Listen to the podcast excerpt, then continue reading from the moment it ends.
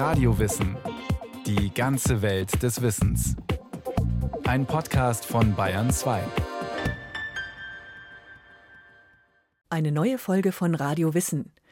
Nachhaltiges Handeln, das ist die gängige Formulierung, wenn es darum geht, die Umwelt, die Natur zu schützen. Aber reicht das?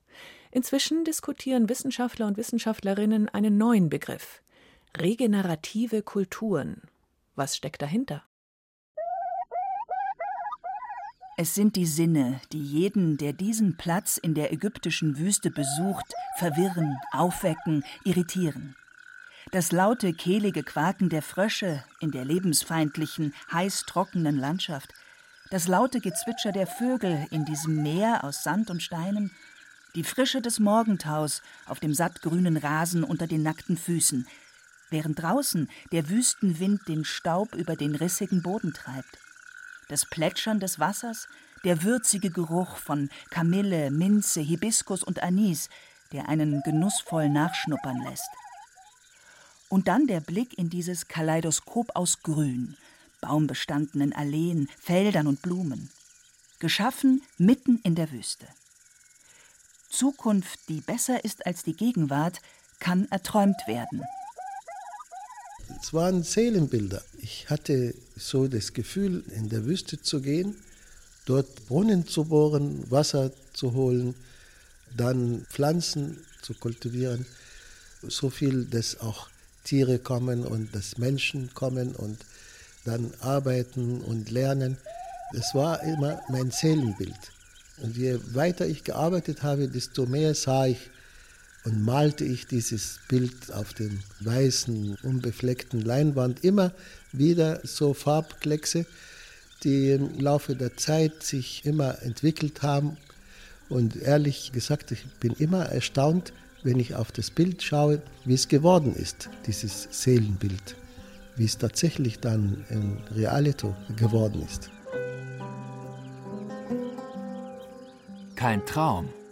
Dieser Ort wurde Realität und liegt 70 Kilometer nordöstlich der Millionenstadt Kairo in der ägyptischen Wüste. Die biologisch dynamische Farm Sekem wurde vor rund 40 Jahren von Ibrahim Abuleish gegründet und hat sich seitdem zu einem kleinen Wunder entwickelt. Ökogemüse für den heimischen und internationalen Markt wächst hier in der Wüste. Heilkräuter, die vor Ort zu Medizin verarbeitet werden, biologische Baumwolle, aus der Kinderkleidung gemacht wird. 40 Millionen Euro Jahresumsatz in sechs Unternehmen und zweistellige Wachstumsraten haben dem Wüstenprojekt zahlreiche Auszeichnungen eingebracht, unter anderem den Alternativen Nobelpreis. In einer Welt, die Ressourcen plündert, Humus vernichtet, Wasser verschwendet, die Artenvielfalt zerstört, hat in Ägypten einfach jemand mit Geduld und Geschick vorgemacht, dass man mit Windschutzhecken, dem Anbau von Leguminosen, also Hülsenfrüchten, und Kompost aus Kuhmist Boden schaffen, Lebendigkeit steigern, aus einer Wüste blühende Gärten machen kann. Dass man die Welt zum Besseren verändern, ja reicher und gesünder hinterlassen kann, als man sie vorfindet. Was bislang nur ungläubiges Staunen hervorrief, hat seit kurzem einen Begriff, der um die Welt geht. Vordenker wie der Biologe, Ökologe, Autor und langjährige Direktor des Findhorn College, Daniel Christian Wahl, sprechen von regenerativen Kulturen. Und Regeneration bedeutet Wiederherstellung, sagt er. Es ist einfach nicht denkbar, dass wir in nur 300 Jahren das Erbe des Lebens auf diesem Planeten komplett in einer Art und Weise zerstören. Das und ich habe das Gefühl, dass wir im Moment an dem Punkt sind, wo die Leute sich neu besinnen. Der Begriff regenerativ ist groß im Kommen. Der Kerngedanke des regenerativen Ansatzes ist es ja, das ist ein Entwicklungsgedanke, ein evolutionärer Gedanke. Darum geht es eigentlich. Wie nehmen wir teil als Teil des Lebens an diesem Prozess, in dem das Leben seit 3,8 Milliarden Jahren diesen Planeten immer urbarer macht, immer diverser macht. Nachhaltigkeit ist nicht genug. Seit fast 30 Jahren hören wir täglich den Begriff Nachhaltigkeit, als wäre er die Lösung aller Zukunftsprobleme. Nachhaltigkeit kommt vom englischen Wort Sustainability und bedeutet eigentlich das Vorhandene erhalten. Doch wie geht das zusammen mit den aktuellen Zahlen und Statistiken?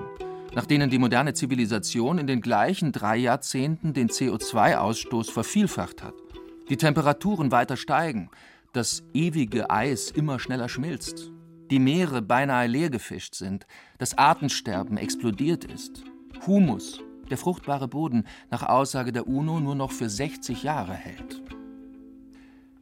Kann man noch vom Ziel sprechen, das Vorhandene zu erhalten, wenn zeitgleich ganze Ökosysteme bereits kollabieren?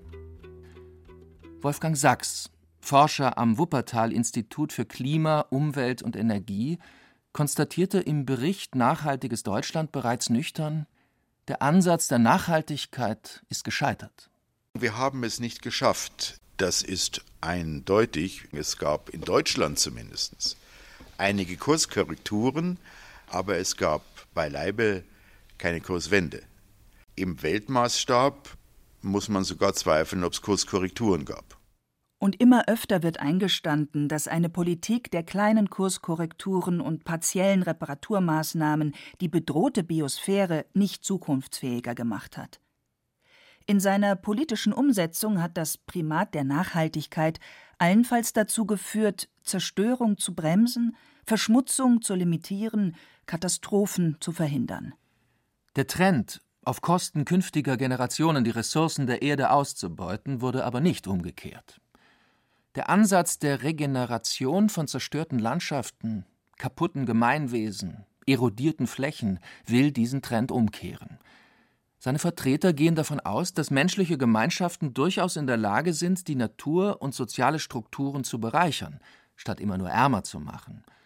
Dass Wirtschaft dem Leben dienen kann, statt es zu gefährden. Dann aber muss tiefer angesetzt werden, sagt Thomas Brun, Projektleiter am Potsdamer Institut für transformative Nachhaltigkeitsforschung, das die Bundesregierung berät.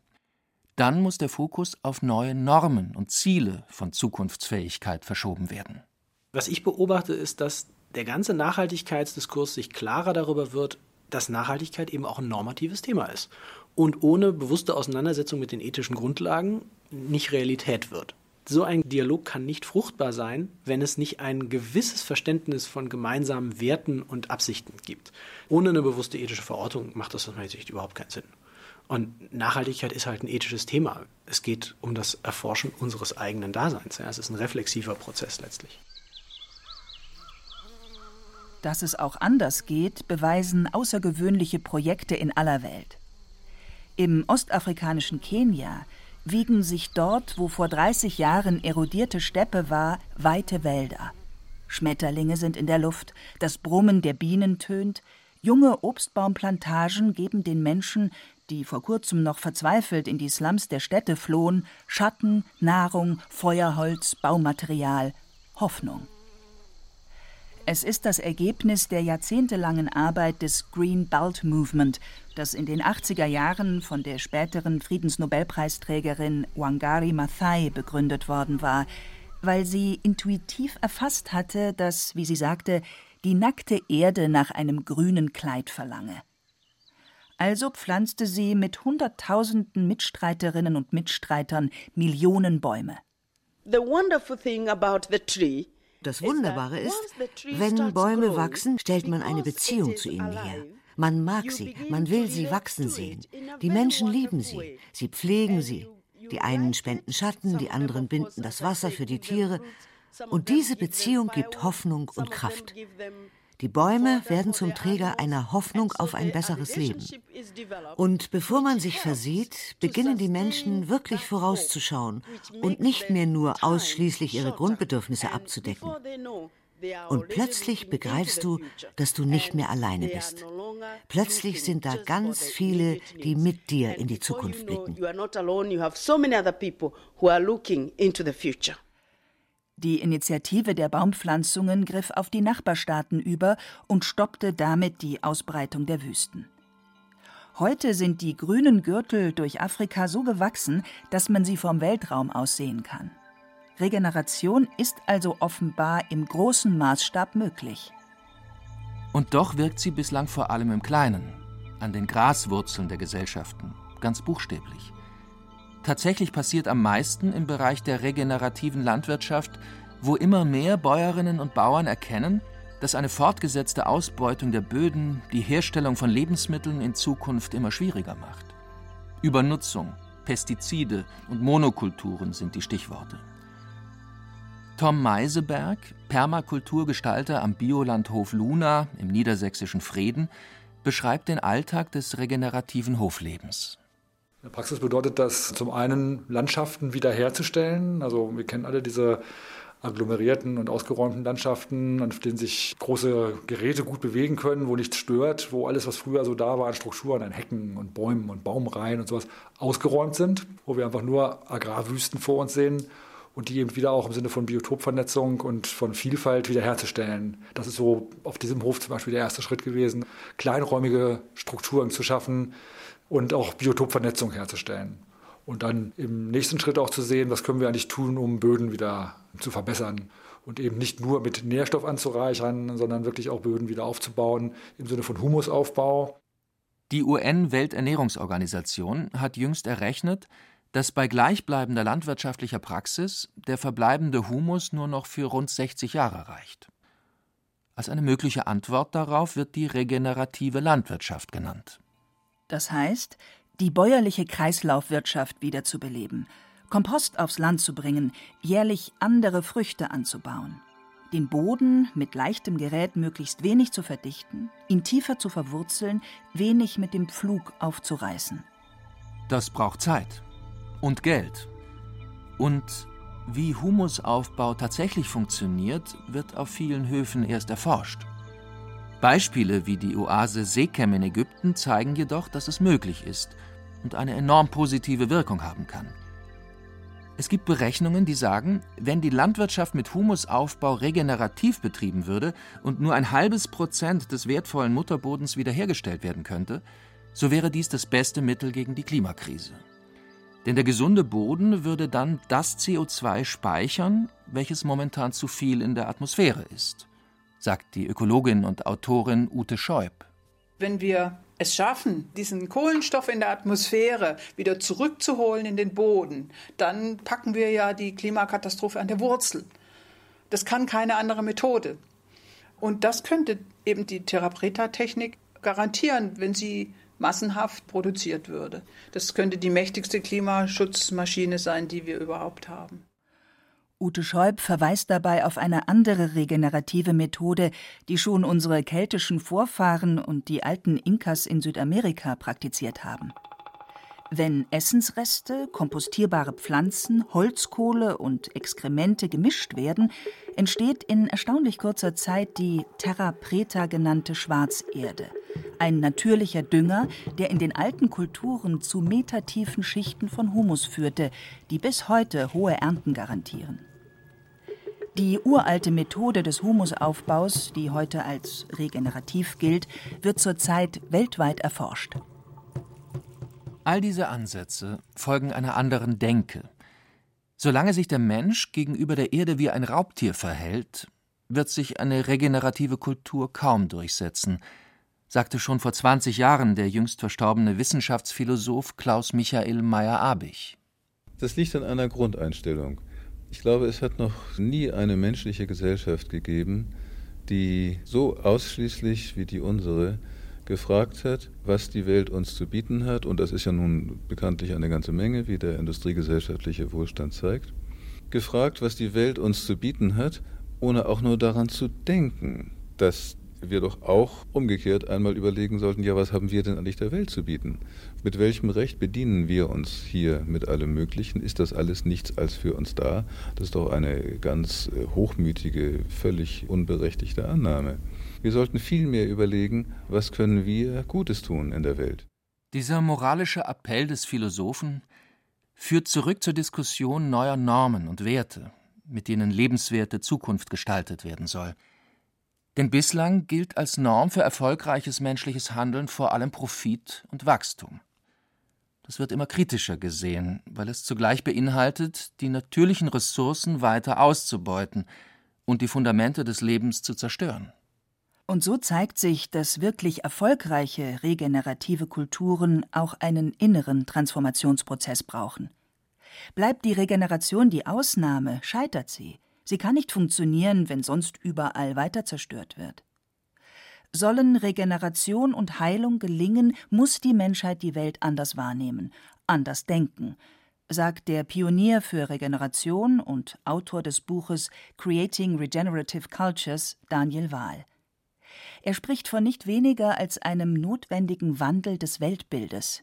Der Schritt zum wirklich regenerativen Denken ist eben auch ein interner Weltsichtwandel, der uns wieder verstehen lässt, dass wir eben zu dem Leben gehören und das Leben nicht uns gehört, dass wir zu dem Land gehören und das Land nicht uns gehört. Aber das ist eine ganz andere Art und Weise, dem Leben gegenüberzutreten, viel, viel demütiger, zu sagen, wir müssen als Teil des Lebens mit dem Leben die Systeme wieder regenerativ gestalten. Es ist ein Umdenken in unserer Beziehung zum Leben. Und wenn der Wandel im Großen auch noch wenig sichtbar ist, gibt es doch in der globalen Zivilgesellschaft, also dem wachsenden Netz an Initiativen für eine bessere Welt, zahllose kleine Modelle für Regeneration. Am erfolgreichsten sind sie dort, wo Menschen sich zusammentun, um Leben, Ernährung, Wirtschaft anders zu gestalten. Das geschieht im Kleinen und Regionalen seit Jahrzehnten. Überall in der Welt haben sich ökologische Lebensgemeinschaften gegründet, die ganz bewusst Modelle sein wollen für einen heilenden, regenerativen Umgang mit der Erde. Das können im Bereich der Ökologie Carsharing-Projekte sein oder der forschende Umgang mit regenerativen Energien, aber auch solche Ideen wie die solidarische Landwirtschaft, in der gemeinsam eine Landwirtin oder ein Landwirt finanziert wird, der vor Ort für die Geldgeber gesunde biologische Nahrung produziert. Das können Modelle kooperativer Ökonomie selbstverwalteter Betriebe sein, die nur herstellen, was die Zukunft nicht belastet, oder die an Techniken arbeiten, mit denen man Regionen gesunden lassen kann. In solchen kreativen, kooperativen Netzwerken kann auch soziale und ökologische Innovation schneller passieren. Ein beeindruckendes Beispiel für Regeneration sind die sogenannten Wasserretentionslandschaften, die man in der portugiesischen Gemeinschaft Tamera entwickelt hat. Jedes Jahr mussten die Bewohner mit ansehen, wie die dünne Humusschicht vom Winterregen weggespült wurde, bis sie sich darauf besannen, in die Täler aus Naturmaterialien Dämme zu bauen, die das Regenwasser auffingen und zahlreiche hektargroße Seen bildeten, die aber nicht versiegelt wurden, sondern das wertvolle Nass ins Grundwasser sickern ließen. Sickerquellen entstanden daraufhin an den Hängen, die Landschaft blühte auf, Pflanzen, Insekten, Tiere kehrten in die gesundenden kleinen Nischen zurück. Jetzt nutzen Obst- und Gemüsegärten den Bewohnern. Erzählt einer der Planer, Christoph Ulbich. Die Ausgangssituation, vor der wir modellhaft die Lösungsansätze zeigen, ist ein fortschreitender Verwüstungsvorgang im ganzen mediterranen Raum durch jahrhundertelange erst Verlust des Waldes, dann Überweidung. Das Besondere an der Wasserretentionslandschaft ist der Versuch, eine zerstörte Landschaft komplett wieder aufzubauen, zu restaurieren, so viel Wasser wieder zurück in die Landschaft zu bringen, dass sie die ökologischen Funktionen wieder erfüllen kann. Und mit dem Wasser als Basis Ökosysteme, Biotope aufzubauen, wo Mensch und Tier Platz haben. Regenerative Innovationen, die weltweit auch in anderen Regionen mit Wassermangel und Erosionsgefahr genutzt werden können, um natürliche Kreisläufe wiederherzustellen und Biotope buchstäblich zu heilen. Grundsätzlich gilt dabei, es gibt nicht die eine Lösung, um die Welt schöner zu hinterlassen. Die Vielfalt der Ansätze ist immens und hängt von den lokalen Bedingungen ab. Das sieht in Städten anders aus als auf dem Land, im Norden anders als im Süden. Ökonomisch geht es beim regenerativen Ansatz darum, sich zunächst einmal davon zu verabschieden, dass erfolgreiches Wirtschaften immer einhergeht mit Naturzerstörung. Immer mehr Innovationen orientieren sich stattdessen an den natürlichen Kreisläufen und verbrauchen immer weniger Ressourcen. Und das wie die Natur mit Zero Emissions, ohne Abfall. Der amerikanische Ökonom und alternative Nobelpreisträger Amory Lovins hat in seinem ökokapitalistischen Konzept zudem vorgeschlagen, einen festen Prozentsatz wirtschaftlicher Profite immer in die Steigerung des Naturkapitals zu reinvestieren. Wir sollten einen Teil der Gewinne dazu verwenden, zu reinvestieren und zwar in die Regeneration, die Erhaltung und die Steigerung der natürlichen Ressourcen des Naturkapitals. So können wir die Leistungen, die das Ökosystem mit seinen biologischen Reichtümern für uns bereithält, noch reicher machen. Und dabei stellt sich immer mehr heraus, dass auch diese Maßnahme sehr profitträchtig ist, weil es letztendlich der liebe Gott ist, der sich um die Produktion kümmert. Und alles, was wir zu tun haben, ist zur Seite zu treten und das Leben blühen zu lassen. Dabei wird sich die Systemfrage stellen, ob Regeneration und Kapitalismus tatsächlich zusammengehen, so prognostizieren es die Experten. Denn das wirtschaftliche Handeln müsste sich radikal ändern, wenn die Welt im 22. Jahrhundert blühende Landschaften, fischreiche Meere und mehr Humus haben soll. Doch die bisherigen Beispiele für regenerative Kulturen zeigen auch, dass dies nicht erst zwangsläufig geschieht, wenn sich das System ändert. Regeneration entsteht bisher vor allem von unten, durch Kreativität, Leidenschaft und Mut. So wie in der ägyptischen Wüste mit der Seekem-Farm ein grünes Paradies entstehen konnte, wo sich Weizenfelder im heißen Wind wiegen, Heilkräuter blühen und Frösche quaken, sagt Helmi Abuleish, Leiter des preisgekrönten Projekts. Man produziert die Zukunft ständig im Bewusstsein.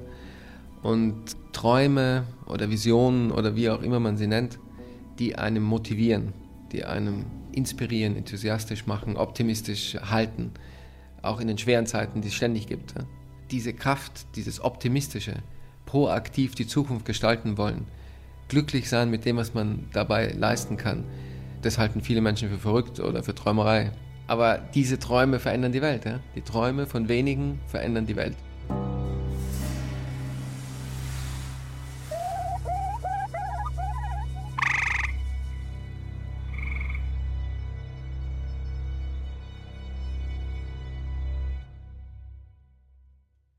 Das war Radio Wissen, ein Podcast von Bayern 2.